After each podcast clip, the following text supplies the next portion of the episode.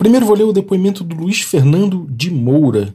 Mil episódios é um marco estupendo para qualquer produtor de conteúdo, mas se tratando de um podcast de RPG é mais notável ainda. Material de qualidade, muito pensamento, bastante debate respeitoso, mil coisas diferentes e principalmente um conteúdo de DD na medida. Valeu, Luiz Fernando, pelo depoimento. E se você quiser mandar também um depoimento pra gente, chega aí, eu deixei o meu, meu usuário no Telegram, que é o rbalb, né? Você me acha lá no Telegram, pode mandar uma mensagem por áudio, por texto por lá. Você pode mandar também pro é, regra da casa@gmail.com também que eu vou receber. Pode mandar pelo Twitter, enfim. Pode mandar áudio, pode mandar escrito que eu leio. Eu vou agradecer demais receber, eh, se eu receber aqui o teu depoimento para a gente fazer essa contagem regressiva até o episódio 1000. Cidade de Nova York, 1920. Lei seca, contrabandistas, americanos de origem africana fugindo da opressão do sul em busca de pastos mais verdes, criando uma nova cultura no Harlem.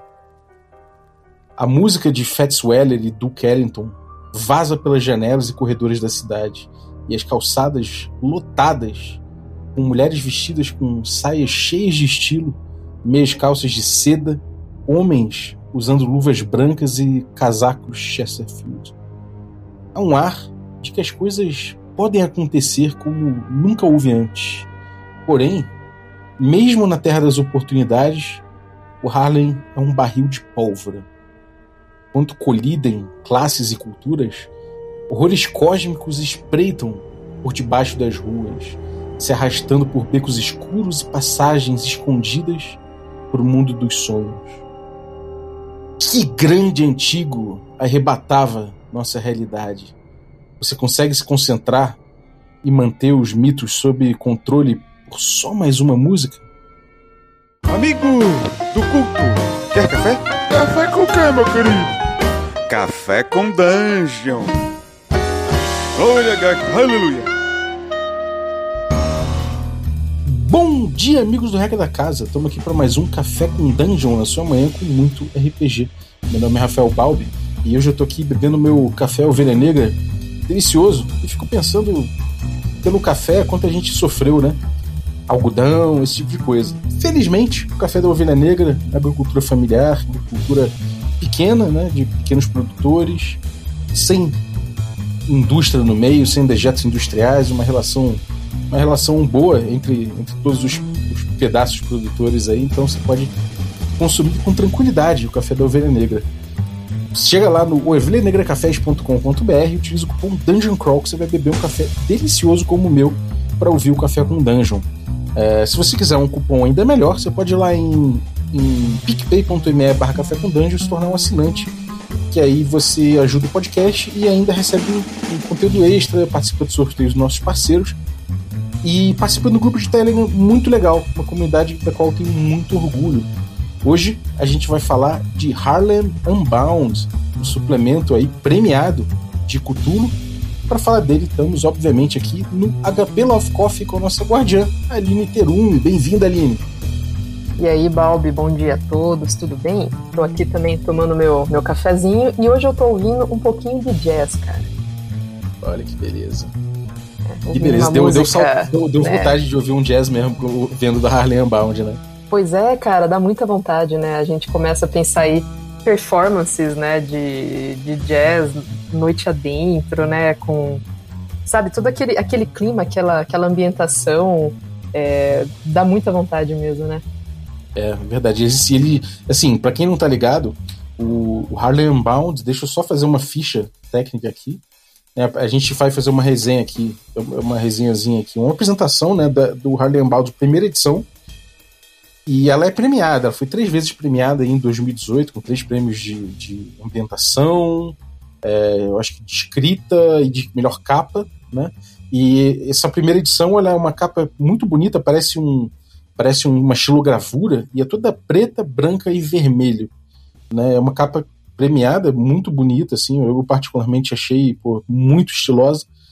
E é um livro de 270 páginas, né? E nessa primeira edição ele, ele, tem, ele tem informações de sistema, tanto para chamados de Cthulhu, quanto para uh, Rastro de Cthulhu.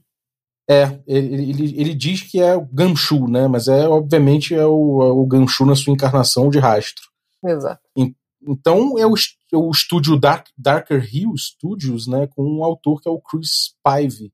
É um cara bem maneiro que tem, tem uma voz muito ativa no livro, né? Você curtiu isso? Nossa, com certeza, né? Ele faz um trabalho muito interessante, né? Um trabalho bem histórico, inclusive, né? É, a, a, a, primeira parte do livro é bastante voltada para a gente sentir realmente a ambientação, mas claramente tem ali várias, várias passagens com. Parece até quase notas autobiográficas, assim, né? Você sente que existe um, uma dedicação emocional pessoal ali no, no material, né? É, exatamente. Isso, isso para mim ficou bem claro, cara. E assim, pra galera que tá pensando o que, que é isso exatamente, o, o título, né, Harlem Unbound, do que que se trata? Se, se a gente for, for, for sumarizar pra galera do que que se trata esse livro, como é que a gente diria? Ele coloca ali, né, bem no, no comecinho até, que o Harlem Unbound é o, é o seu, seu ticket, né, seu ingresso para caminhar pelos mitos em ruas inundadas pelo jazz, né, em 1920, em, em Harlem, justamente, durante a renascença de Harlem, né, e tal, não sei, né, é, talvez muita gente não saiba disso, né, mas o Harlem, em, nessa época de 1920, ele era conhecido como talvez um, o mais, mais conhecido dos bairros negros, né, muito entre aspas aqui, de Nova uhum. York. É, e a ideia né, desse livro né, é justamente a gente fazer uma discussão de como podemos retratar protagonistas ou NPCs ou o universo né, é, Lovecraftiano tendo personagens negros, né? E uhum. Ele até é, comenta bastante, né, que, bom, se você chegou até esse ponto de se interessar por esse material, né, é, a gente já uhum. tem meio caminho andado, né? porque quando a gente para para pensar no Lovecraft, a gente tem um autor extremamente racista, né? Uhum. É, racista, xenofóbico, enfim, né? Ele uh, trabalhava de uma forma muito pejorativa com povos de outros países, com cultura africana, cultura da América do Sul, né, entre outros. Então, é, como que a gente pode trabalhar isso no, num sistema né, é, realmente entendendo o que é tudo isso, né? Uhum. É, eu, eu, achei interessante que ele dá um, um, um crédito para quem está ali querendo pegar o livro, né? Tipo, ó, se você já se interessou por isso, como você falou ali, é, eu já estou te dando uma, uma, uma sei lá, estou contando com a tua boa intenção e a gente, o que a gente vai fazer é um recorte de que a gente vai jogar com protagonistas e NPCs majoritariamente que são negros ou que são imigrantes, né, ou pessoas que estão deslocadas de suas terras, ou pessoas que estão longe de suas ancestralidades, né? Então isso isso eu acho que é uma coisa bem marcante, porque ele aborda essa fragilidade, né, ao mesmo tempo, essa fragilidade perante outros humanos, né, perante a sociedade de forma geral norte-americana em Nova York naquela época, mas ao mesmo tempo ele também traz uma dimensão muito legal dessa dessa, dessa mistura cultural, né, cara? Que também eu acho que é um traço que ele aborda bastante. Então, eu acho que o cenário ele fica, ele, ele flana, né? Ele, ele, ele conversa tanto com esse lado de, de uma consciência social que ele puxa muito forte e também com um florescer cultural, né, que, que aconteceu naquela, na, naquela, naquele recorte, né, cara? Uhum, sim, é, porque a, a, gente poderia cair numa tentação até, né, de pensar, bom, então eu vou, para eu poder é, jogar com um, um, personagem negro, por exemplo, é, vamos bolar aqui uma aventura em que todos os personagens são negros, o, os NPCs também são, e a proposta não é essa, né? Ele, ele consegue realmente trazer é, como que a, eram essas relações entre a população branca e a população negra nos Estados Unidos nessa época, né? Sem que a gente é, cria um ambiente artificial, né? Ele uhum. até fala, né, que é, a gente não vai fazer de conta que o racismo não existiu, não existia e não existe, né, na verdade, infelizmente, em nome da jogabilidade, né? É, o racismo ele é parte do, do mundo e é parte também do jogo, mas é, seria uma chance de você jogar com, no papel de uma minoria, né? E nesse caso eu digo uma minoria não numérica, né? Pelo contrário, né? Uma uhum. minoria uh, social, política, econômica, né? Sim. Então, qual é o peso, né, que, que essas pessoas eh, enfrentaram por tantas gerações, né? E claro que né, não tem como a gente aqui saber, ah, não, eu vou conseguir retratar perfeitamente como era o mundo nessa época, né? Ou eu, né, como uma pessoa branca, vou conseguir entender perfeitamente como é, a, como era e como é a situação né, do, do negro diante do racismo. Não, né? A gente sabe que não vai. E, e, a, e como você disse, né, ele, ele parece que dá uma piscada assim para quem está lendo né, o, o material e fala: olha, se você fizer bobagem, tudo bem, né? É, você vai errar, pode ter certeza. Você vai acabar fazendo alguma coisa que vai ser né, um, algum tipo de preconceito, você vai perpetuar algum tipo de preconceito, algum tipo de, de racismo. Talvez a gente vai ter aí algum erro histórico, você talvez vai ter um comportamento machista, alguma coisa do tipo, né? Mas a ideia é tentar uh, perceber isso, reler, repensar as atitudes e na próxima vez fazer melhor, né? Uhum. É, total. Eu acho legal que ele parte de um caminho que é realmente, ali como até você citou, né? Ele não vai, ele não vai jogar para debaixo do tapete e fazer um cenário de, do Harlem como se não houvesse esses problemas todos. Na verdade, ele te contextualiza de uma forma, de uma forma bem, bem, bem direta os problemas que existem nessa época, o tipo de problema que você vai enfrentar com a sociedade humana e empilha nisso o, o, o mitos, né? Ele ainda ele empilha isso o horror cósmico. Inclusive, ele fala para separar bem para você ter noção de que o ser humano é capaz de, de fazer, de, de, criar um cenário de horror tanto quanto o mitos. E é bom você separar, não ficar botando na conta do mitos alguns horrores humanos, né? Sim, com certeza, né? Porque a gente botar ali, por exemplo, ah, não, Ku Klux Klan, na verdade, era um culto que tinha relação com sei lá qual deus e eles passaram por uma lavagem cerebral e por isso que eles agiam desse jeito.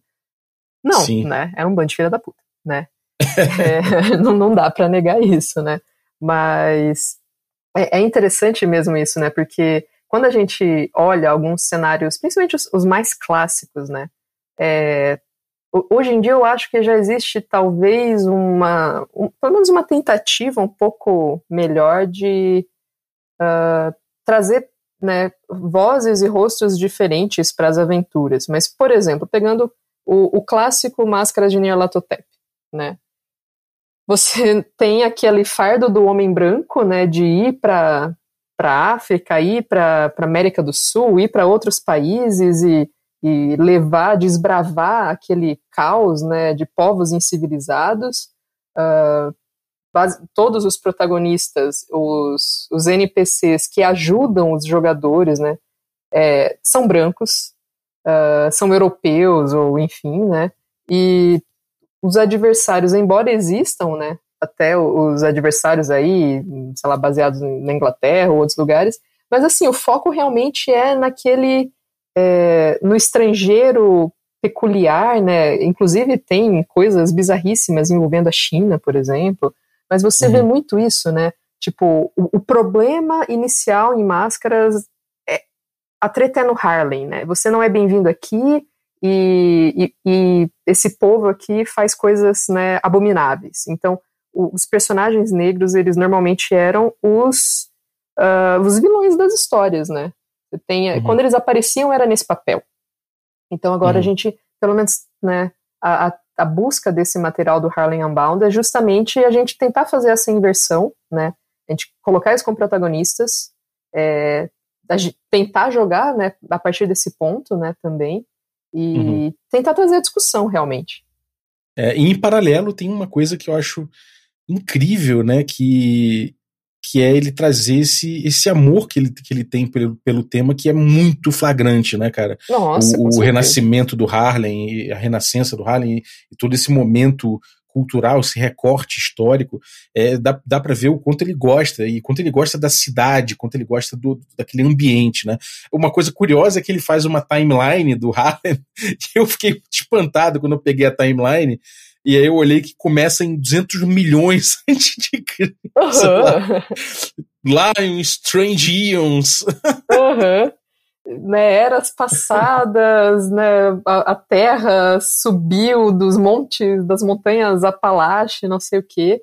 Aí você fala, beleza, né? Realmente o cara tá falando basicamente da formação do planeta. Aí no o tempo seguinte ele fala sobre migos, né? Que uhum. fazem operações de, sei lá, é, mineração no Harlem.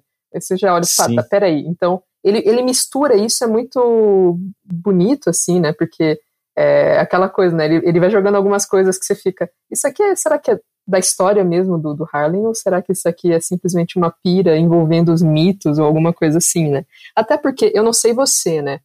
É, mas eu era uma completa ignorante em muitas das coisas que estão escritas aqui no material, né? Sim.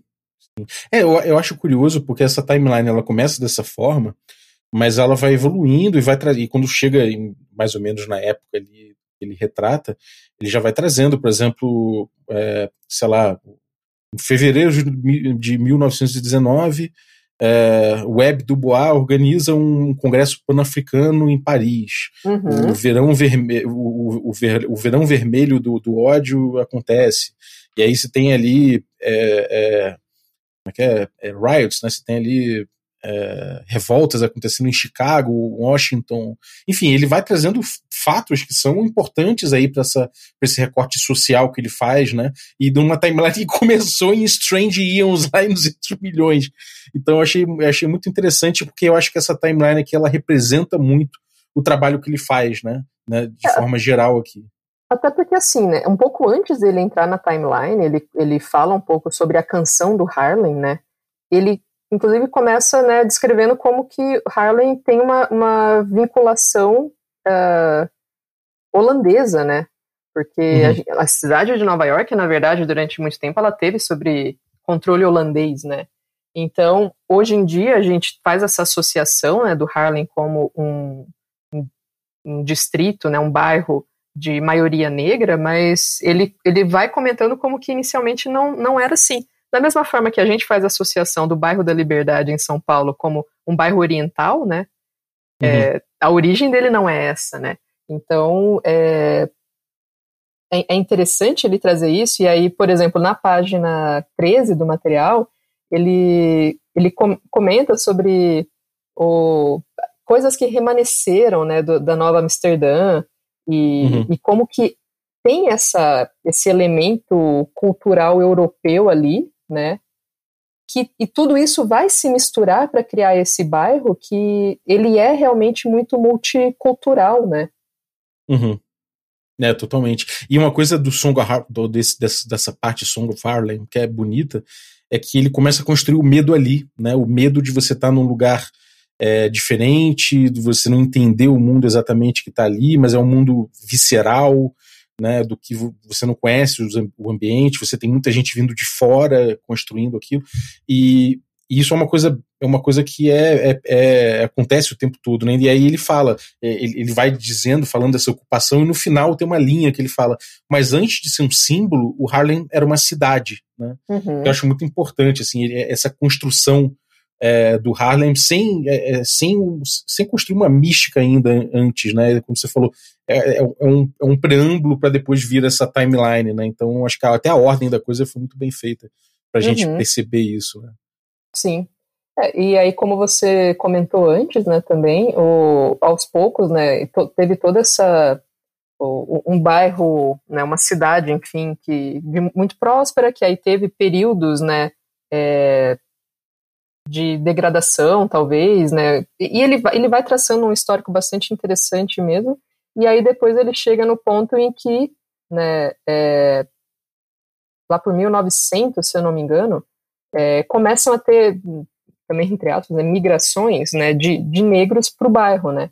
É, uhum. Na página 16 aqui do material ele fala, em 1910, né, um em cada dez moradores do, de Central Harlem eram negros. Depois, em 1920, eram um a cada três. 1930 uhum. era 7 a cada 10. Então você começa a ter ali né, uma proporção de né, 10%, depois vira 33%, depois você tem 70% dos, de, dos moradores né, é, que migraram para lá nesse movimento aí de né, um, uma fuga de outras regiões que talvez fossem mais racistas, talvez fossem mais perigosas para essa população, né? É, e aí você começa a ter uma, um, realmente uma mistura cultural muito grande que vai se tornando, vai criando a, a, a, beleza né, do lugar. Mas como você diz, né, não, você tem um mito, né? Você tem aí essa, essa coisa quase lendária do Harlem, mas ela realmente era uma cidade, né? Ela, ela era um, uma região ali e tinha muitos problemas Sim. também. É, ele aborda, inclusive, o, ele põe aquela frase do. que ficou famosa como meme na internet, que é o The rent is too damn high. Uhum. Ele, ele, coloca isso falando até de como a especulação imobiliária aconteceu no, no final ali do, da migração maior, né? E tal. É muito interessante, cara. E, e assim, é uma carta de amor ao Harlem realmente, porque ele vai dando uma descrição aqui, entrando já no Harlem Herself, né, essa parte do livro aqui, que eu acho eu achei fenomenal isso aqui porque ele vai fazendo quase um guia de ruas, né, da, da, do ambiente ali. Ele fala, ele fala, sei lá, da pedaço ali que fica entre a, a rua 145 e a rua 155. Ele fala, enfim, ele vai dando, é, ele vai localizando muito, é, é muito claramente, assim, ele vai trazendo um zoom né, narrativo muito grande para as ruas, cara. Isso é, é uma coisa pô, que, que, eu, que eu, eu fiquei fascinado, né? E ele descreve com muita, com muita propriedade, né, cara? É, isso me lembra bastante vários outros suplementos de, de Cthulhu, né? É, existem aqueles suplementos que são basicamente aventuras e existem outros que são muito destinados a isso, né? A você uhum. trazer um, uma cidade ou trazer um, um país, né? e, e dá elementos para você mergulhar naquilo de cabeça e entender realmente como ele funciona, né? Tem o Arkham um Now, rodas, por né? exemplo. Isso, tipo um guia quatro rodas mesmo. o, acho que é o Arkham Now, Now ou Arkham Unveil. Não tenho certeza agora ou se eles são dois suplementos parecidos, qual, do, qual que é qual, mas faz um trabalho bem como esse mesmo, né? Vai trazendo cada rua, Uh, na rua tal tem um, um teatro, né, tem um, o clube não sei o que, você encontra um banco que é de tal jeito, e aí aqui nesse lugar específico tem o, sei lá, o, o diretor do cinema que é tal pessoa, é, só que nesse caso aqui, claro, né, não é um, um, uma cidade como Arkham, que é uma invenção, né, uhum. ele realmente vem e te mostra que, cara, uh, sei lá, entre a rua 135 e 136 tem a Universidade Pública é, de Nova York, mas o braço de Harlem, que tinha 10 mil livros, e uma mulher branca, a Ernestine Rose, era chefe da biblioteca e era de um, um grupo de funcionários que eram todos brancos. Uhum. Né? E olha só como só isso aqui, lendo isso aqui, você já começa, dá para sentir né, nessa frase, pô, Claro que existia algum, algum tipo de tensão nesse, nessa época, principalmente, né, olhando para isso, que a gente sabe que existia um, uma, uma segregação muito grande nos Estados Unidos, né? Uhum. É, então, olha aqui, né? Era uma, uma mulher branca que era chefe da biblioteca com um grupo de funcionários que também eram todos brancos, né? Uhum. Então, cada lugar desse que você vai lendo, você vai conseguindo né, viajar e pensar uh, como, como que eu poderia botar isso aqui numa aventura, né? O que será que esse colégio, o que será que esse parque, o que será que esse hospital poderia me trazer, né, de informações? É, e, e, é engraçado que ele, pauta muito bem, muito bem o tipo de gancho que você pode ter ali, né? Ele traz um parágrafo todo em vermelho ali, falando, então, isso aqui é um gancho, ó. Uhum. Você acabou de ler uma descrição, sei lá, de Sugar Hill, e aí nesse pedacinho aqui você pode botar tal gancho, né? Então ele vai trazendo de uma forma bem pautada isso. E, e uma, uma, curiosidade, né? Esse, esse Sugar Hill aqui, é, eu, não, eu não, não ligado o que era Sugar Hill, né? Eu não sabia, mas eu, eu, eu curto uma banda chamada Sugar Hill Gang. Talvez tenha sido o primeiro hip hop feito assim. E o nome era Sugar Hill Gang, e agora eu fiquei viajando quando, quando eu vi aqui o cara contando a história de Sugar Hill eu fiquei viajando, falei, nossa, cara, olha só, tal de Sugar Hill deve ser a mesma, sabe? Uhum. E, e, é legal você visitar essas paradas assim e ver, né? Sugar Hill, por exemplo, é um local que é, era uma, um investimento imobiliário pesado que foi feito ali num pedacinho mais elevado no norte do Harlem. Dali de cima você tem uma visão do Harlem como um todo ali para o sul, se estendendo ao sul. E era um local bem construído, né? Não era, enfim, era um local plane mais planejado, material bom e tal. Só que aí os, os negros mais com mais destaque no Harlem começaram a comprar seus, é, seus apartamentos, suas casas ali em Sugar Hill. E, e aí ele veio dizendo que conforme os negros foram, foram comprando as locações, os brancos foram saindo, né? E olha que doideira, isso também é uma coisa muito sutil, né? Mas é, é, é, são, é aquela população ali, filha da puta, falando, cara, eu não quero ser vizinho de negro, né? Uhum. E, e, isso é muito interessante de você de você contextualizar para uma pessoa que está que está pegando esse livro, que está querendo entender como era o cenário ali, ele vai trazendo esses elementos de, de uma forma que os ganchos que ele traz são esses, né? Os ganchos, o, o significado do jogo que ele vai trazer para você tá aí, né? Tá justamente uhum. nesses pontos, né? É, e é legal que ele vai ter ganchos que, como, como esse que você comentou, que vão ter essa pegada bem de um, uma tensão né, racial ali entre os grupos, e outros ganchos que já vão partir muito mais para um lado, uma questão mais sobrenatural, digamos, né? Tem ali uma parte que ele fala que eu achei bem, bem bacana, ele comenta sobre uma árvore da esperança, é, uhum. que diz que entre o Teatro Lafayette e a pousada Cone tem essa árvore que né, uma árvore enorme que as raízes elas são tão grandes que elas forçam a calçada, sabe? Fica com aquelas raízes meio que estourando a calçada e aparentes. E aí uhum. que pessoas sem estão desempregadas ou sei lá, você é um, um artista, né? E artistas negros ele coloca, né? talvez vão lá e é, passam a mão na árvore como uma forma de tentar ganhar sorte, sabe? Uhum. E depois vão lá e é, quando conseguem alguma coisa vão agradecer e tal. E aí ele coloca né, um gancho justamente que, bom, a árvore legal, ela dá sorte para a vizinhança, mas a que custo que isso acontece, né? E aí uma pessoa desaparece. E o último lugar, lugar que ela foi vista era ali na, na pousada que é próxima. E aí vocês começam a ver que as raízes da árvore cresceram um pouquinho mais, estouraram mais um tanto ali da calçada. E aí você começa a se aproximar para olhar um pouco melhor e é quase como se essas raízes estivessem pulsando. E ele uhum. para aí. É esse que é o gancho. E você que, que vai viajar nessa ideia e pensar o que, que será que pode ser isso, né? Sim. E é legal, né? Logo depois desse gancho, é, para quem curte música, ele fala, então, nesse local aqui e tal, na, sei lá, na, na rua 163 West aqui e tal, nesse pedaço, morava, tinha, tinha alguns moradores, incluindo o Jelly Roll Morton, que é, porra, é, um, é um, grande nome do blues americano, né? Que é cheio de. Ele, a própria história do Jelly Roll Morton é cheia de, de, de mistérios e de coisas meio metafísicas, assim, né? Então ele é, ele é, uma figura por si só muito legal. Ele fala do Elby Blake também. Então você tem muitas, muitas figuras assim culturais aparecendo, que é uma, é uma delícia de botar num, numa aventura de cultura, né? É, e, e, e, nas sidebars ele coloca ali, ele fala, por exemplo, do, da luta sufragista, ele fala uhum. de, do estilo ragtime, né? Do, do, estilo musical ragtime. Ele é fala. Bem o que eu ia, ia, comentar, cara. Isso que é interessante, né? Porque são, são parágrafos curtos, né? Ele só dá um, um, uma ideia ali, ó. Nessa época, é, artistas é, LGBTQ, né? É, eram referidos como pense. E é uhum. isso, tá? Ó, joguei é essa isso. informação eu achei interessante agora, quero, quero saber um pouco mais. Aí você dá para você pesquisar um pouquinho melhor, né? Mas ele vai, vai jogando várias ideias e tudo muito bem construído. Dá para ver que rolou muita pesquisa, né? É, exatamente. Aí, enfim, depois a gente tem o capítulo lá, o Harlem Mites, né? Que ele, enfim, aí é basicamente construção de personagem com dados tanto pro, pro chamado de Cthulhu quanto pro Gamshu, né? E aí é uma parte mais default, mais padrão um pouco, tem algumas diferenças assim. Por exemplo, é, ele, ele realmente foca em conceitos é, que, que, se encaixam mais ali com a população, com as minorias, né? Que ocupam Harlem ali.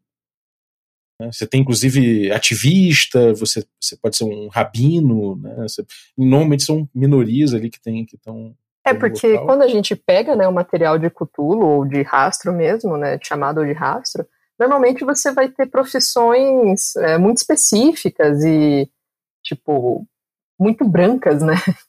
é, e aí ele coloca, poxa, peraí, a gente tem, né, é, existiam outras ocupações, né, que, que eram diferentes, né, para essas pessoas. Ou a gente pode ter, talvez, pensar em perícias que seriam diferentes, a gente tem ali também, né, no, no rastro bastante, no chamado também, pensar no background, né? Pensar ali no é, lugares importantes para aquela pessoa, ou posses, ou traços de personalidade.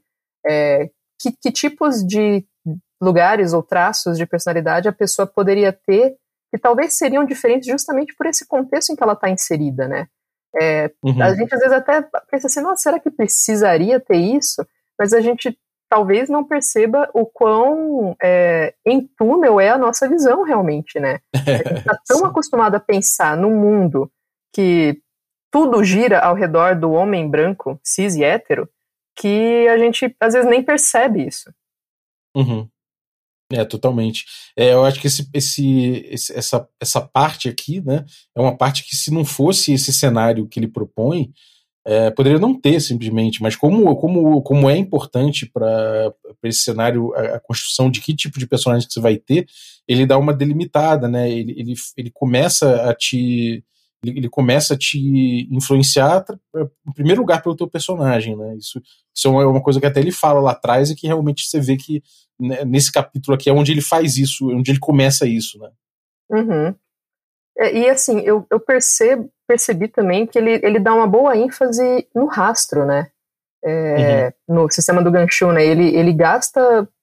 Inclusive, assim, se você não, nunca leu, nunca jogou Ganshu, não sabe como o sistema funciona, se você o Harlem Unbound, você sai jogando, porque ele meio que reproduz as regras todas do sistema aqui, né? Sim. É muito doido, né? O grau de detalhe que ele coloca. Ele coloca aqui uma ocupação possível do lado de trompetista, que é o Hellfighter. É, Sim, militar. porque a gente tem os Harlem Hellfighters, né? Que inclusive um dos cenários que ele, ele destaca é justamente com esse grupo, né? Que foi um, um grupo militar, né? É, que serviram na guerra, né? Se fuderam, deram a vida pelo, pela América e depois foram lá e, enfim, né? Foram perseguidos uhum. e tudo mais, né? Mas né, você tem ali um. O, como, né, claro, as ocupações ali possíveis, né, perícias, enfim, pensando num, num militar de fato, né? Então, ah, mas qual que é a diferença? Por que, que eu não posso simplesmente pensar num militar, né? Não é a mesma uhum. coisa? Um veterano de guerra, né? E vão ter características que vão ser diferentes até mesmo por conta dessa história, né? É, ele faz esse recorte que ele faz é muito bem feito mesmo, cara bem feito. Aí, enfim, depois ele, ele cai aqui num, num, num pedaço que eu acho do, do é do é, é, é, no início do capítulo, né? Ele, o, o, jazz is more than music, né? É tipo é um, é um, é dizer interessante aqui que ele faz no ele faz no livro, mas que eu acho que dá o, dá o, dá o contexto que ele quer passar com essa criação de personagem. Então, acho que é um capítulo que é um capítulo que faz diferença no livro, né, cara? Ele, ele você passando assim, ele tem, tem tipo, lista de, de, sei lá, de antecedentes, de pessoas significativas para você e tal, mas ele tem um motivo de existir importante nesse livro. Né? Uhum, sim.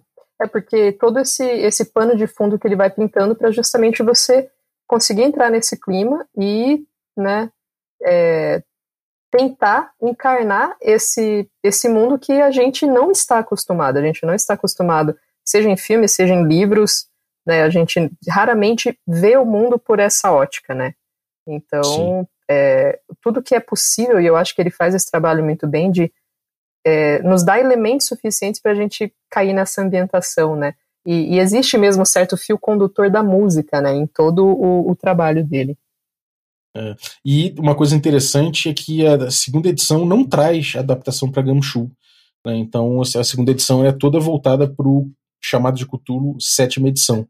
Então se você tiver, se só tiver como pegar a segunda edição, você vai ter, você não vai ter esse lado, você vai ter só focado em sétima edição de Cthulhu.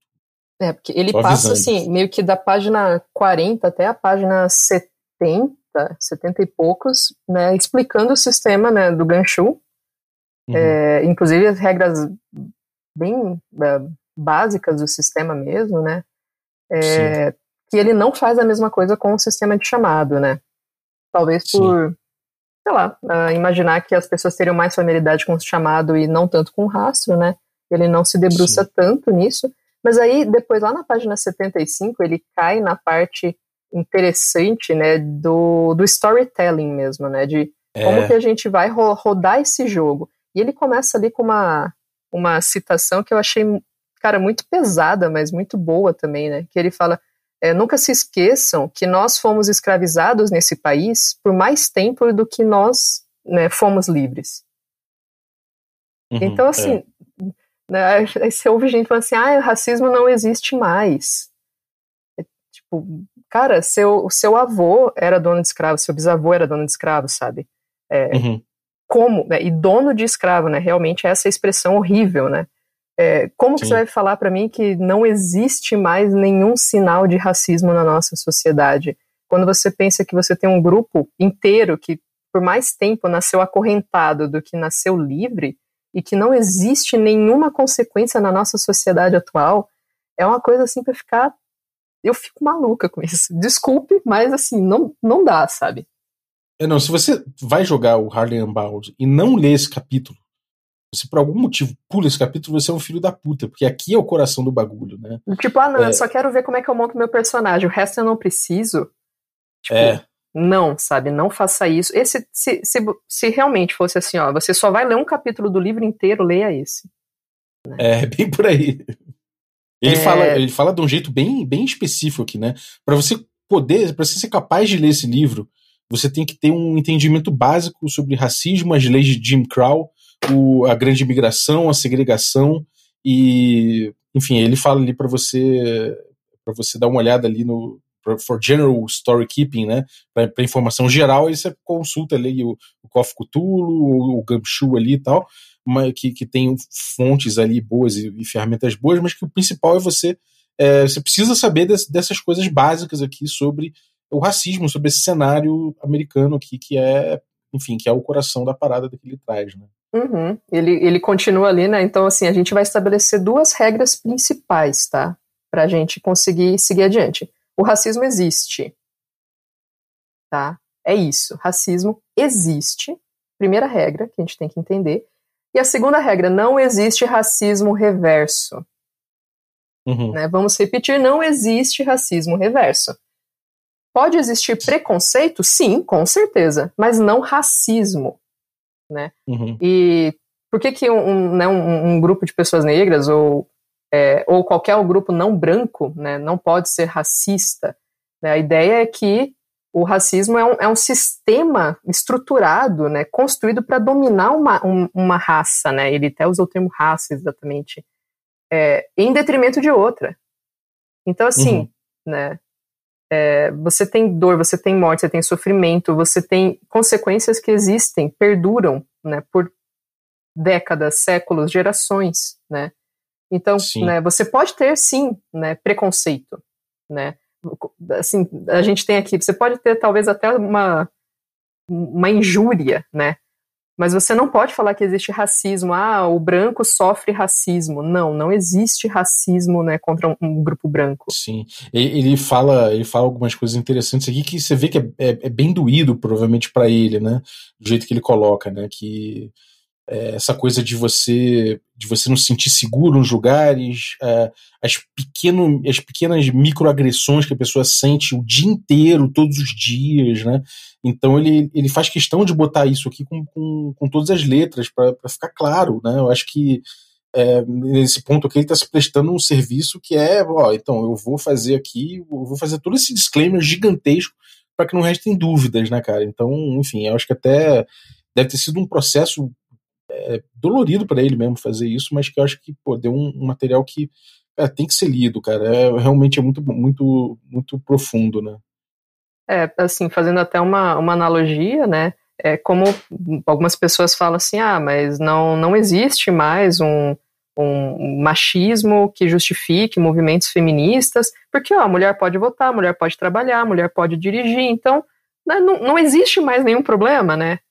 É, uhum. Da mesma forma assim, ah, mas não existe mais a segregação, você não, não tem escravos, você não mata a pessoa simplesmente por ela ser negra, embora ainda se faça isso, né? É, uhum. Mas como ele fala, existem essas microagressões, é você ir numa loja e, né, eu vejo umas postagens tipo, ah, eu fui numa loja e o segurança tá me seguindo a loja inteira simplesmente porque é um homem negro fazendo compras, né? Mas ele não Sim. faz isso com um homem branco, então né, não existe nada de racismo nisso, né? É, a dificuldade de trabalho, né? Quer dizer, todas essas microagressões realmente elas ainda existem. claro que né, talvez já foi muito pior, mas isso não torna a situação atual necessariamente boa e pacificada, né? É, ele fala que, que você tá andando na rua e se você é, cruza com um casal branco andando, você meio que para se, se, precaver, você já, já, já se afasta um pouco na rua ali e, você, e você vive um medo constante de que, cara, se aquele maluco que você entrou na loja, o cara te olhou com um olhar meio torto, você vai ter sempre a desconfiança de que aquele cara ele pode ser da Ku Klux Klan, né? É, enfim, é, é uma realidade pro cara, né? E isso é, isso é um terror fudido, né, cara? Isso realmente é um terror fudido. Sim, mas aí a gente entra, né, até na uma coisa que eu comentei alguns episódios atrás, que eu acho que também se aplica, né? Que a gente também não precisa, não deve. Ah, legal, a gente não vai jogar um jogo de, de chamado de Cthulhu, de raso de Cthulhu, enfim, que é um jogo de, de horror, de terror, é para a gente realmente incomodar, né? Porque a gente joga esses jogos sabendo que vai ter algum nível de, de desconforto ali pelas situações, mas não, uhum. não, não é para necessariamente você pegar e causar esse desconforto, causar o, os conflitos baseados no, no, racismo, né? Aí que tá. A gente não vai fazer de conta que ele, que ele não existe, mas ao mesmo tempo você não vai criar uma aventura que basicamente é a Ku Klux Klan perseguindo os personagens e matando todo mundo. Sim. Né? É, então, uh, uh, senão a gente fica lá, poxa, né, como mulher eu vou jogar de novo um jogo em que eu sofro estupro, eu sofro machismo e não sei o quê. Como né, uma pessoa trans, eu vou jogar um jogo em que a minha identidade vai ser atacada o tempo todo porque a vida é assim, né? É, uhum. Também né, não é esse o caminho. E ele consegue nos, nos apresentar um mundo em que a gente pode tratar né, com o racismo, a gente pode jogar com personagens negros e tentar se colocar um pouco nesse lugar, sem que a gente caia nesse estereótipo, né, de, poxa, vamos lá, né, vamos re realimentar aqui esse monstro do racismo para ele crescer cada vez mais. Sim, total. Tem uma checklist de don'ts, né, de não faça isso. Excelente aí, essa, né, tipo... É, três coisas aqui, não faça, não faça sotaques de negro, não, não use a palavra N, a N-word, né, e não use estereótipos. Né? Então ele já, já, já mete essa que é para você se ligar ali do que que. Cara, é quase um beabá, assim, que ele vai botando. E, tipo, cara, pega na mão mesmo e fala, então, é assim, cara, isso aqui, isso aqui você não usa, isso aqui você não vai fazer. Ele até uhum. aprofunda, né, o debate. Por que eu não posso usar a palavra, a palavra com N no, no jogo, né? Nos Estados Unidos, e isso, isso é uma questão é, é, profundíssima, esse debate de usar a palavra, a N-word, né? É, é uhum. muito. É uma coisa muito, é muito discutida, né? E ele repete essa discussão, ele traz, ele explica essa, é, por que, que acontece isso, né? E você vai ver que não é uma besteira, não é uma coisa que, ah, que besteira ficam querendo me sancionar aqui o meu jeito de falar. Não é isso. Né? tem, que, tem uma questão aqui importante. Ele fala de blackface, por que isso é ruim. Ele fala de apropriação cultural, do, uhum. e, e, fundamenta isso tudo, né, cara? Então, pô, é um, é um esforço, é um esforço considerável aqui. Ele tem uma frase aqui dele que eu achei muito engraçada, inclusive, porque eu ri e aí depois eu continuei lendo e eu, ah, tá. É, ele fala assim, né, vamos partir do princípio que todo mundo, né, que talvez quisesse, né, usar a, a N-word, né, essa palavra no jogo, não fosse racista, tá? Não tivesse nenhum preconceito. Aí ele coloca entre parênteses. Essa risada que você está ouvindo é meu lado cínico interno. Porque eu, eu li isso aqui, eu também ri quando eu li, depois eu li o parênteses, né? Porque uhum. Todo mundo fala, ah, eu não sou racista, eu não tenho nenhum preconceito, né? É, então, assim, é muito engraçado, né? Você ouvir isso. E aí ele continua, né? Mesmo que isso fosse verdade, o que, que você ganha usando essa palavra? Uhum. Né? É, é para impactar, é para chocar. É, então, se você quer fazer isso, né, você vai lá e você usa atitudes né, dos personagens, coisas que eles vão, vão fazer, sei lá, mas você não precisa né, usar essa palavra que, né, de novo, nos Estados Unidos é, ela é extremamente né, é, agressiva, uh, ah, para causar, né? Ah, não, eu vou usar aqui para mostrar que o, o, antagonista não gosta de ter negros no estabelecimento dele. Cara, você não precisa usar a palavra para isso, né? A gente pode, de outras formas, abordar isso. Sim, é total. E, e ele faz aqui no sidebars, ele continua com essa. Né, colunas bem, bem na direita aqui, ele, ele faz aqui um também um pedaço aqui falando sobre as leis de Jim Crow, né? É, é, o que, que significa ser, ser negro na, na, América. Ele fala sobre, sobre Ku Klux Klan, né, quem ele, ela persegue, é, como, ela, como ela aparece. E tem uma parte interessante nessa página ainda aqui, que é, é um pedaço realmente importante. Eu já sei qual que você vai falar, que eu também, né, Manda. tô de olho nela. Você ser um mestre branco tendo jogador negro? É, exatamente. Nada combinado, gente, de verdade. Mas realmente, né? Porque essa, esse é um momento de reflexão ali, né? Poxa, é, será que. E assim, será que eu posso? Né? E, uhum. né, e, e, ele, e ele não é contrário a isso, né? Já deixando claro de início, né?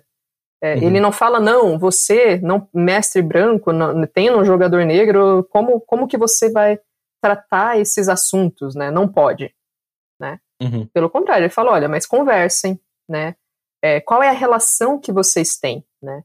Vocês, sei lá, estão jogando pela primeira vez, talvez num evento, por exemplo, ou vocês já são amigos há mais tempo, vocês se conhecem bem o suficiente, né?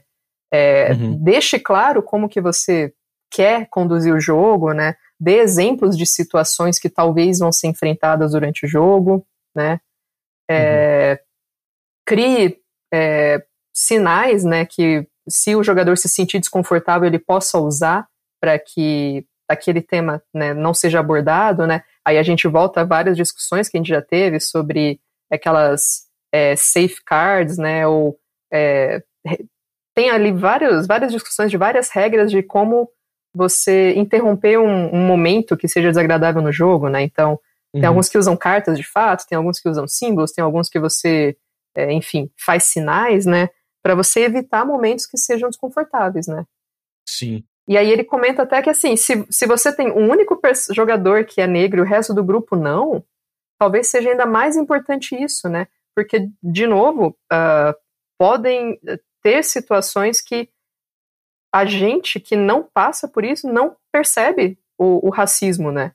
E aí uhum. a pessoa fala, eu não sou racista, é uma grande mentira, né? Mas às vezes a gente não está, não faz isso de forma intencional e é um momento, inclusive, de aprendizagem, né? Claro que ninguém uhum. tem a obrigação de ser pai e mãe de ninguém, né? Criar a pessoa e explicar porque que ela é um, é um idiota racista, né? Mas pode ser um momento de aprendizagem. É, exatamente. Esse, e, e, ele faz esse papel, ele, ele traz aqui uma, uma coisa bem. Cara, ele, ele vai na, no fundo, ele explica, é um cara extremamente didático em relação a isso, né? E, e e tem uma coisa aqui interessante que é justamente ele falar sobre intencionalidade, né? Por que você vai jogar esse jogo, né? Como você quer jogar isso? É, é, ser franco em relação à tua intencionalidade com isso, né? Não é, não é um jogo que você vai tomar de forma, de, de forma muito leve, não, cara. Você tem por que você está tá, tá, buscando isso, né? Qual a tua intencionalidade com isso? Então, como é que a gente vai lidar com essas situações é realmente uma coisa, uma coisa vital para se debater. Se isso já é uma coisa importante fazer com todo o jogo, nesse caso aqui é mais ainda, né?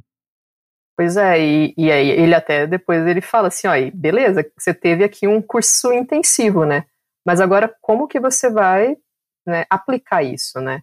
Não tem uhum. uma, uma regra, né? Você não vai ter um, um, passo a passo que você vai fazer um, um checklist ali, beleza, isso aqui eu fiz, isso aqui, isso aqui eu fiz, isso aqui eu fiz, então agora vai dar tudo certo, né? É, uhum. Vai realmente depender muito uh, do grupo, de, de você, né? Por que, que vocês estão vindo atrás disso e re, recuperando o que ele comentou lá no começo, provavelmente você vai errar bastante, vai fazer muita cagada, mas é uma oportunidade de aprendizado. E assim, até uma coisa, né, que, que eu brinquei agora há pouco, e, mas é uma coisa real, né? Muita gente fala assim, ah, mas você tem que ter paciência e explicar para a pessoa por que, que a, a, fala dela é machista, né? Você tem que ter esse amor no seu coração, e se você uhum. não explicar com amor no coração, nunca você vai conseguir que os homens entendam que eles são machistas, né? O cara tem uhum. 35 anos e é tratado como uma criança, né? Um moleque, ai, tadinho, ele não sabe o que está fazendo. A internet está aí para isso, né? Todo uhum. mundo pode pesquisar e pode ir atrás. Então, se você está querendo ler esse material, você deu esse primeiro passo, né? De eu quero pesquisar, eu quero dar esse passo e quero, né? Tentar entender um pouco desse mundo, talvez, é, rever minhas próprias atitudes, talvez ser um jogador um pouco menos cuzão, né? Ser um uhum. mestre um pouco menos cuzão, isso é ótimo, né? É, e provavelmente a gente vai errar, né? E de novo, e assim, estamos aqui, eu e o Balbi, dois que não, não negros falando disso, né? Então, provavelmente uhum. eu falei já muita merda hoje também e, né, talvez ainda, com certeza, muitas pessoas vão, podem me corrigir e tem muito a aprender. Mas é uma tentativa nossa também, né? Eu e você pegamos para ler esse material e falar, vamos tentar ao máximo, né, cair nisso aqui e, inclusive, revisar muitas coisas que a gente pensa, faz, né, enfim. Sim, e eu acho que é uma coisa interessante porque, cara, é, é realmente um material muito bom e é um material que eu acho que vale, vale divulgar, vale falar a respeito dele, né, cara? Realmente ele é muito bom. E, enfim, ele até tem, cara, e, e ele vai tão fundo, né, nessa, nessa didática dele, nessa, nessa, nessa disposição que ele tem, que ele, fala até de, de, como você aborda isso com certas questões com os jogadores. Tem a, a, coisa, a coisa polêmica, né, da, do modificador de tensão racial, que é uma coisa que ele aborda aqui, de como essas, essas ideias são tratadas no, no jogo, né, e de como isso é, é diferente ali para o cara que é pro jogador que é purista. Enfim, uhum. ele aborda essa questão da realidade, né? Tem essa, essa, essa desculpa da realidade. Ah, mas a realidade era assim. E, cara, mas assim, a gente, a gente precisa ter noção de como tratar é, determinadas coisas no jogo e se vão ser tratadas, né? Então, não é porque você tem ali um, um, um, modificador de tensão racial que você vai simplesmente sair usando isso aí sem, sem entender a intencionalidade dessas, é, dessas mecânicas ou mesmo dessas ideias, né? Sim, e depois ele comenta mais um pouco também sobre aquilo que a gente já falou, sobre o, o, o mal dos mitos e o, o, mal humano, de fato, né? Uhum. É, é, é né, bem dentro disso também, né? O, você tem o, o, o mal humano, né? Que não precisa ser disfarçado como tendo aí alguma relação com os mitos para justificar essas atitudes, né? É, uhum. Mas é, o interessante, pelo menos aí, aí, muito da minha opinião, né? Uh, como que você consegue misturar esses dois mundos, assim, né? Porque quando a gente pensa né, no, nos escritos do Lovecraft, os, os mitos, eles vinham muito é, desses povos que ele mesmo considerava, sei lá, meio bárbaros, né? Então, ah, isso aqui, ó, é uma coisa que veio lá do Egito, esse negócio aqui é uma coisa das tribos né, sul-americanas. São esses povos não civilizados que tem relação com os mitos, né? Uhum. Mas, né, o quando você inverte, né, esse ponto e passa a tentar ver da, da ótica, né, do, do personagem negro, quem seria a fonte desse mal humano, né? E aí me lembra muito aquele livro do horror noir, né, que fala muito sobre o, a representação negra no cinema de horror, né?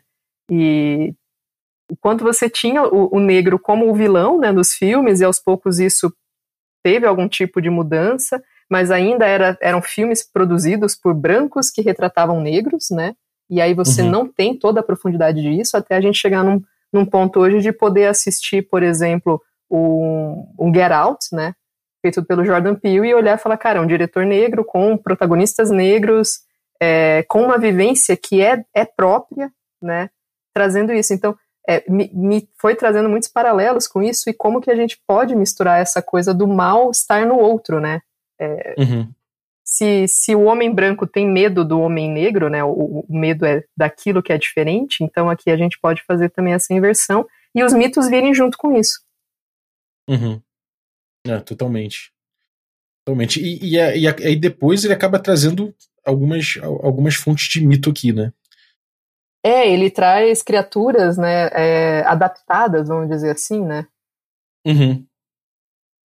Por exemplo, ele fala do Barão in Blues, né? Sim. que é um avatar de Azatoth, né? E blues, né, também é um estilo musical ali, né, vamos dizer próximo do jazz, né? Então, o Barão em Blues, né, não é o Barão em azul, mas, né, vinculado aí com muito com esse pano de fundo, né, da música. É, uhum. É, é, muito bonito que dá para ver que ele gosta muito realmente, né, de, de jazz, de blues, enfim, né, da música. Sim, é, ele, ele, ele faz isso ser um elemento presente o tempo todo, né, cara? É, é, o skin que ele dá ali pro, pro, pro, pro Mitos é muito, é, é, muito particular desse recorte. E, enfim, é, é, muito, é muito interessante, cara. E, e ele tem. Ele tem, depois disso, ele, ele traz, traz várias, várias criaturas, né, com ficha aqui, pro, e atributos e tudo mais. Uh, tem zombie, Tupi, ele traz influências do Caribe, ele traz, enfim, você vê que é uma pesquisa é uma pesquisa importante que ele faz, é uma pesquisa interessante e que vai trazer desde criaturas estranhas, ele tem também aqui gangsters, ele tem o crítico, ele tem o, o pianista rival, né? Ele tem algumas uhum. Alguns, alguns exemplos assim de coisas que são mais triviais também, né? O, o policial. É, a, a, o do zumbi mesmo é bem interessante, né? Porque ele não traz esse zumbi que a gente está acostumado pensando hoje em dia, né? o zumbi uhum. aí do Walking Dead, alguma coisa do tipo, mas ele puxa lá nas origens do, do voodoo mesmo, né? É, dessa mescla com religiões, né? Então, é, a pessoa pode olhar assim, ah, mas zumbi a gente já tem, né? Já tá lá no livro principal, né? Mas não, a gente é, tem outro. Né, um, um, outro pano de fundo, né? E aí depois ele vai trazendo alguns ganchos para cenários, né? É, uhum. São mais ou menos são curtos, mas são até bem desenvolvidos esses ganchos, porque depois ele Sim. traz de fato é, aventuras prontas, né, para jogar. Mas Exatamente. esses ganchos é um gancho bem estruturado, né? Mas usando ali talvez um pouco do, do que a gente teve da descrição né, de Harlem, das ruas, da, das, das construções e da, de algumas pessoas importantes, né? Ele traz isso e traz possíveis tretas, né, que poderiam acontecer ali nesses lugares, né? Sim, Sim. É, e, e, uma coisa interessante aqui de, desses, é, desses cenários é que eles seguem um template, né? Então é, fica fácil de você também começar a trazer, imaginar e retrabalhar esses cenários que ele traz, ou fazer outros, porque ele, ele trabalha de uma forma com template muito bem feitos. E, e ele tem. Ele, ele, ele, ele traz técnicas, né? De como lidar com pistas, esse tipo de coisa, ele, tudo ele traz aqui no livro. Então, cara, ele, ele tem uma visão, uma visão sobre o jogo também, né, fora do cenário, mas ele tem uma visão de jogo também interessante, né? Sim, é bem estruturado isso, né? É tão estruturadinho que lá na, depois na página 99 ele coloca um gerador de cenários, né? Com, uhum, exatamente. com 4D6 para você gerar ali um, um, cenário, né? Que, que são esses, esses pontos aí que você falou que é o template que ele traz, né? Então, como envolver os investigadores, qual que é o gancho, quem que é o seu antagonista e qual que é a resolução possível, né? Uhum. E, e uma das resoluções possíveis é a música, de novo. Sim.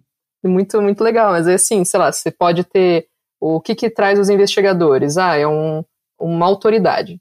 Beleza, né? Aí qual que é o gancho? Ah, foi encontrado um artefato antigo, o antagonista é um sei lá, um humano mundano, a máfia, né, ou o Ku Klux Klan, ou alguma coisa que não tem relação com os mitos, e a resolução é uma negociação. Né? Uhum. E é isso. E aí, a partir disso, você vai lá e, usando esse templatezinho que ele coloca, consegue bolar um, um cenário para um, um, jogo. Sim. É, e aí ele vem com os cenários, né? Ele vem com bastante cenário, tem, tem tem, tem sempre é, os cenários eles são bem bem baseados aqui em, ele traz fichas ele ou seja tem bastante material sobre cada um deles é tudo prontinho já é, ele primeiro traz vários NPCs né é, sim personagens ali muito interessantes né com as fichas completas e, e aí as fichas para os dois sistemas né tanto pro pro chamado quanto pro pro rastro é legal que aí ele coloca sempre em vermelho, né, o, a, as informações do, do rastro, para uhum. você conseguir olhar e saber, né, qual regra aplicar. Sim. E aí ele traz um, um, tanto de cenários, né? Qual dos cenários que ele colocou aí que você curtiu mais? Cara, não sei, talvez Souls of Harlem tenha sido bem maneiro, cara. Souls of Harlem. Eu achei, eu achei bem interessante. É, assim, eu acho que de forma geral, cara, ele traz a pesquisa é muito boa, o jeito que ele que ele mexe com comunidades e com, com as culturas envolvidas, sabe? Eu, eu, acho bem apaixonante o jeito que ele traz. E eu gostei bastante dos NPCs, assim, do Souls of Harlem. Então, é, eu acho que é um cenário, é um cenário que eu gostaria de rodar, sabe? Uhum. É interessante. Ele traz artistas visuais, ele traz, enfim, ele traz bastante coisa interessante aqui. É, e, e, tem muito handout, né? Tem muita imagem, as fichas prontas, né? Ele para cada cenário ele bota ali um apêndice, né? Com uhum. com esses handouts separadinhos, né? Arrumadinhos. Então realmente é, facilita bastante, né? Para mestrar e, e dá uma ideia, né? Conforme você vai lendo do que está acontecendo, né? É, eu gostei bastante, cara, desse material de forma geral. Assim, e você, o que, que você gostou mais de que, que você gostaria de rodar? Cara, é, sabe, eu gostei bastante né, do, do primeiro cenário que ele coloca, né, que é relacionado com os o Harlem Hellfighters, né? Uhum. É, eu já mestei alguns, é, algumas aventuras que têm relação aí com uh, Primeira Guerra, Segunda Guerra Mundial ou algum outro tipo de, sei lá, conflito uh, bélico mesmo. E como eu, eu curto essa interrelação aí com coisas é, históricas, assim, né? Eu, eu, sempre acho muito interessante quando eu pego uma aventura para ler e ela tem um, um, trabalho histórico ali bem, bem feito, né? Então uhum. eu fui lendo esse aqui, eu, eu gostei bastante, até por uh, dá para sentir muito isso do é, uma pessoa que em um dado momento ela foi muito importante para o seu país, né? Então uhum. é, foi um herói de guerra, mas depois, quando retorna, aquilo tudo que você fez, ó, beleza, agora que você já deu a vida pelo país, você volta a estar numa posição em que a gente é, né, vai te jogar para segundo plano, né? E uhum. aí você tem realmente um, uma não aceitação disso, né? Então, acho que é uma, uma subversão até interessante, né? Dele trazer a história desse esquadrão, né? Que é, é tão esquecido mesmo e e botar como um, um, certo protagonismo, né? Sim. É, tem o, o, o cenário também, o contender, né? Que, que é interessante. É do boxeador, né? Do boxeador, é. E, enfim, cara, eu, eu acho que a variedade de temas que ele traz é muito interessante. Na verdade, o Souls of Harlem aqui é mais um. São mais personagens, né? Não chega a ter o, aquele, aquele esqueminha que ele, que ele coloca dos. Do, o mesmo esquema, né? Que ele coloca que é mais um pedaço de cenário, assim. Mas, cara, só de você, você ler isso do próprio Contender também, é, é, é, muito inspirador você ler os personagens que ele traz, o tipo de sociedade que ele retrata ali, sabe? É, é tudo muito bem organizado, é tudo muito bem mesclado, sabe? E, e, aí quando você chega no, nesse material todo e vai, vai fazendo essa colagem, né? Você vai vendo que tem muita variedade, que é um, que é um, um cenário muito vivo, né? Muita coisa interessante acontecendo. Então, sei lá, eu acho que eu acho que eu adoraria rodar um esse cenário assim a partir de, sei lá, perspectivas mais, sei lá, focando em, em sei lá, na vida artística, ou enfim, pode também pegar pela parte mais social de, de conflitos sociais e de ativismo. Tem muita coisa interessante aqui, sabe? É, é, é muito legal você ver o, o, tanto de coisa que ele amarra, né? Uhum. Tem esse Dreams and Broken Wings também, que é esse aqui, no caso, é um cenário mesmo amarrado, né? No, aventurinha mesmo, né? E também tem timeline de eventos, tem toda essa. É, é tem tem a, a, estrutura que ele coloca aqui também, tem tudo certinho. Cara, dá pra, dá pra pegar qualquer um desses e, e, jogar muito facilmente, assim, não é, não é difícil, não é uma preparação difícil. Acho que é principal você ler o livro, né, é, se familiarizar mesmo com, com o cenário como um todo para poder pegar esses, esses, esses, como é que é? esses módulozinhos aqui menores e, e rodar com com facilidade, né? É, ou mesmo que você não vá é, rodar nenhum desses, né, especificamente, mas a leitura desse material acho que faz a gente repensar um pouco, né, a forma como aborda alguns temas em, em mesa é, e fora da mesa também, né, na, na nossa vida, assim, e talvez, né, daquele capítulo lá que a gente comentou que tem muito da discussão, né, inclusive pessoal dele, né, quase autobiográfica ali, seja uhum. o, o, mais importante, né? Muito além da gente pensar, ah, eu quero pegar aqui um cenário pronto para eu rodar e vai dar tudo certo, né? É, Sim. Ali que é, é realmente o, o, coração né, do, do material.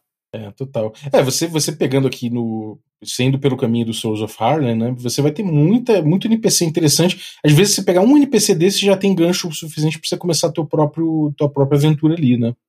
É, e, e, o interessante desse do Souls of Harlem é que sei lá, tem, tem muitos ali que são claramente né, um, um NPC, uhum. E outros que se fica, cara, peraí, é, sei lá, ele tem ali informações, só não tem a ficha, né, mas o Duke Ellington, por exemplo. Uhum. Fica ah, interessante, né? Então ele vai fazendo muito dessa mistura, né, do, do que é, é rolou de fato e daquilo que é um, um, uma inserção de coisas dos mitos ali, né? Sim. Assim como ele fez lá naquela timeline, em várias outras passagens da história mesmo, né? É, é, e ele dá esse, esse, essa faceta multicultural, né? Ele fala dos judeus, ele fala do, do, dos italianos, como se relacionam com a comunidade negra ali e tal. Até porque todos faziam parte, né, do Harlem. A gente tem, Exatamente. por exemplo, um dos monstros que ele coloca é o Golem por conta da relação né, com o judaísmo mesmo. Exatamente, é.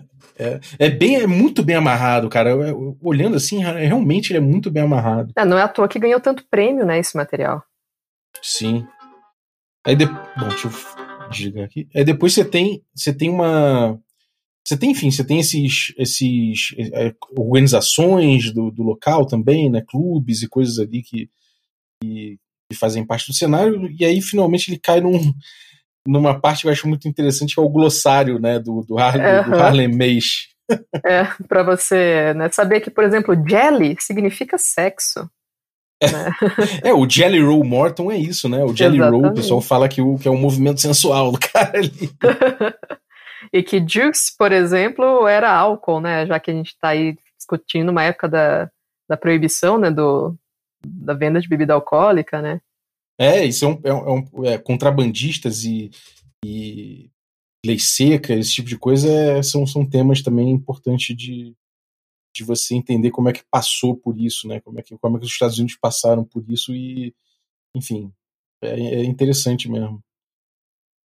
Maneiro, cara. Eu, eu, eu, gostei muito, assim. É um, é um, foi um livro que quando eu, quando eu peguei assim para ler, eu fiquei, eu fiquei muito empolgado é, com, com, essa leitura mesmo. Foi um, foi um, livro que foi gostoso de ler, né? Foi tipo, você vai passando ali, vai, sei lá, você vai viajando mesmo pelo cenário, cara. É muito gostoso. É, eu acho que ele não é uma leitura. Ela, ela não é difícil, né? Bom, a gente está falando aqui de um, de um, material que, infelizmente, a gente não tem tradução português, né? Pelo menos até onde eu sei. Sim.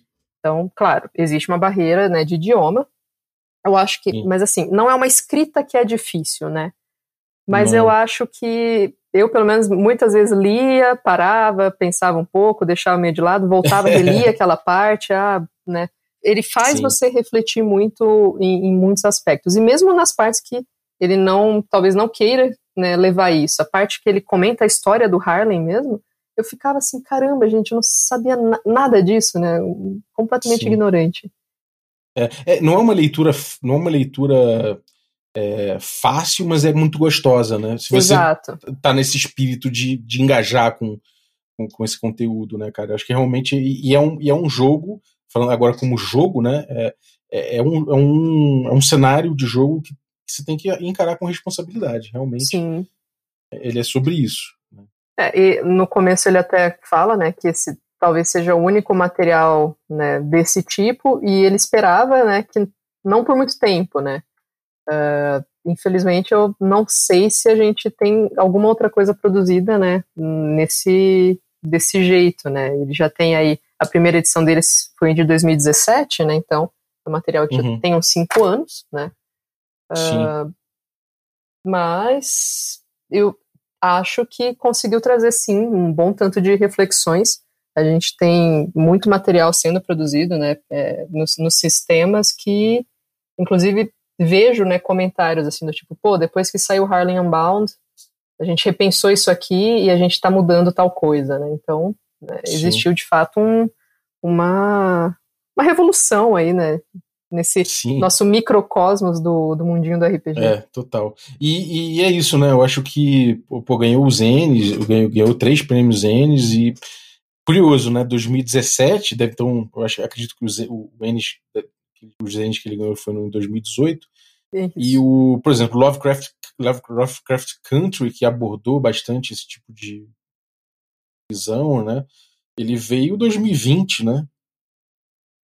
Uh, então a é um... série, né? O livro, é, eu não série, é sei é verdade, se é um pouco mais antigo. É, é, é, um movimento interessante de releitura, né? Ou seja, da mesma época, mais ou menos assim. Uma, a não ser que seja muito mais antigo. Deixa eu ver aqui o Lovecraft Country. Não, 2016 ele é. É, então, é, é mais ou menos a mesma época ali, né? Você, cara, você começa a pensar. Os últimos filmes que Jordan Peele fez, por exemplo, também, né? Não, não uhum. são muito mais antigos do que isso, né? Sim. A gente pensar lá o Get Out ou Us, né? É, não é assim, ah, não, esse filme aqui é de 2005, por exemplo. A gente Sim. realmente, felizmente, talvez esteja vivendo uma época que a gente está conseguindo trazer esse tipo de discussão, apesar de muita gente, né, parece que não não, não querer participar dessa discussão, porque não sei, assim, as informações elas estão aí, né? Dá para você ir atrás e dá para é, revisar o seu pensamento e muita gente, ah, isso aqui é frescura, né? Por que, que eu vou gastar 270 páginas para falar né, sobre racismo no, no, RPG, né? Não preciso disso. Uhum. Mas, né, felizmente a gente tem movimentos nesse sentido e realmente parece que é uma coisa que está acontecendo em várias mídias ao mesmo tempo, né? A gente pega Sim, é. talvez coisa na literatura, coisas que vindo no RPG, coisas vindo no cinema, e isso é séries também, né? Isso é muito é, exatamente. Uh, gratificante, eu acho. É, é, é, é esse, é, uma, é um momento importante, cara, realmente. Então, enfim, eu acho muito interessante ver essa expressão desse, dessa, dessa, dessa fase, né, dessa chegada desse, desses pensamentos interessantes pro RPG também, né, pro RPG, de você poder, através do jogo, através de uma, de uma criação coletiva, de uma coisa, de uma coisa lúdica, participativa, né, você ativamente buscar esse tipo de, esse tipo de, de pensamento, né, esse tipo de crítica. Né. Uhum. É, você, em vez de esconder ou de você simplesmente passivamente ficar, ficar vendo a coisa, você pode ativamente buscar engajar com, com esse tipo de, de pensamento que pô, é, realmente é uma coisa que veio, veio marcando né, esse, esse momento que a gente está. Então, pô, eu acho que é, que é incrível e que vale a pena dar uma, dar uma lida, galera, realmente. É, e né, o que eu comentei um pouquinho antes também, é, talvez eu tenha Talvez não, né? Com certeza eu tenha falado alguma merda aqui, né, nesse, nesse episódio, então sintam-se à vontade para nos corrigir, é, já que nós somos duas pessoas na melhor uh, intenção, né, mas ainda assim não fazendo parte, né, desse grupo. Uh, provavelmente erramos em algumas coisas e fica aí o espaço aberto para comentários. Acho muito bacana poder ouvir, né, de né, quem ouve aí o, o Café com Dungeon e você já teve contato com esse material ou não, mas tem alguma reflexão interessante a trazer, né? Ter essa discussão aberta. Então, ó, até a gente passou bastante do tempo aqui, então vamos lá, vamos, vamos encerrar. Aline, algum recado? Uh, sempre essa, algum recado final eu fico, cara, algum recado final depois eu falar tanta, tanta bobagem aqui. Uh, acho que, bom, um bom recado final é Conhecimento sempre é muito importante, então, né, mesmo que você não, não pretenda, nunca vão mestrar nada dentro desse universo, se você tiver domínio do idioma, leia esse material que vale a pena. Uh, esteja aberto a ouvir críticas, né, porque você pode se achar né, aquele floquinho dourado que não, não tem preconceito, não é racista, não é machista e é perfeito, você não é, né? Então uhum. esteja aberto a ouvir críticas, principalmente de pessoas, né, que compõem é, esses grupos que uh, denunciam, né, a, o, o, seu preconceito, a sua fala. E, pô, né, a gente tem hoje em dia muito acesso a formas mais fáceis de informação para, né, rever nossos conceitos. Então, dá para fazer buscas ativas a isso também, né? Esse material, por exemplo, é um deles. Você ouviu aí, achou interessante, dá para ir atrás. É, e de várias outras dicas que a gente deu aqui. Então, né, tente ser, né, ter mais agência na sua vida, né? Ao invés de esperar que alguém chegue até você e te explique por que, que isso é errado, né, na agência aí do, do jogador e do ser humano dá pra gente ir atrás também e, sei lá, crescer um pouquinho é assim, né, os, os, horizontes, expandir os horizontes. Acho que esse é, é meu último recado. Maravilha, eu, eu assino embaixo, realmente, cara, e como você falou também, nesse processo aqui de, de analisar isso, de trazer, de resenhar e de comentar o, o Harlem Mambaldi aqui, qualquer coisa que tenha, tenha escapado, que tenha, enfim, qualquer, é, qualquer problema de na fala aqui que, que eu tenha eu tenha trazido, pô, sou tudo ouvidos, vamos lá no Twitter, vamos lá nas redes sociais e vamos trocar essa ideia. E obrigado, você que ficou ouvindo a gente até agora. Valeu aí pela tua audiência. Obrigado também aos assinantes que tornam possível essa aventura. Então, agradecer aí os assinantes de Café Expresso. Dentre eles, eu vou agradecer o, a Renata Canivaroli. Obrigado, Rê. Do Flecha Mágica RPG. Obrigado também aos nossos assinantes Café com Creme. Dentre eles aí vou agradecer o Jorge Monteiro, muito obrigado, Jorge. E agradecer também os nossos assinantes Café Gourmet. Então são eles aí o Playmo Lens, o Erasmo Barros, a Pati Brito, Adriel Lucas, Diego Sextito, Rafa Cruz, Abílio Júnior, Denis Lima, Jean Paz, Francioli Araújo, Francisco Siqueira, o Chico, né? O Bruno da Silva Cis, o Caio Messias Cavazana, o Pedro Cocola, o Léo Paixão, Rafa Garotti, Jarbas Trindade, Felipe Scosteg, o Tito Lima, o Germano Assis e o Rodrigo Freitas. Galera, muitíssimo obrigado pelo apoio de vocês. Um abraço e até a próxima.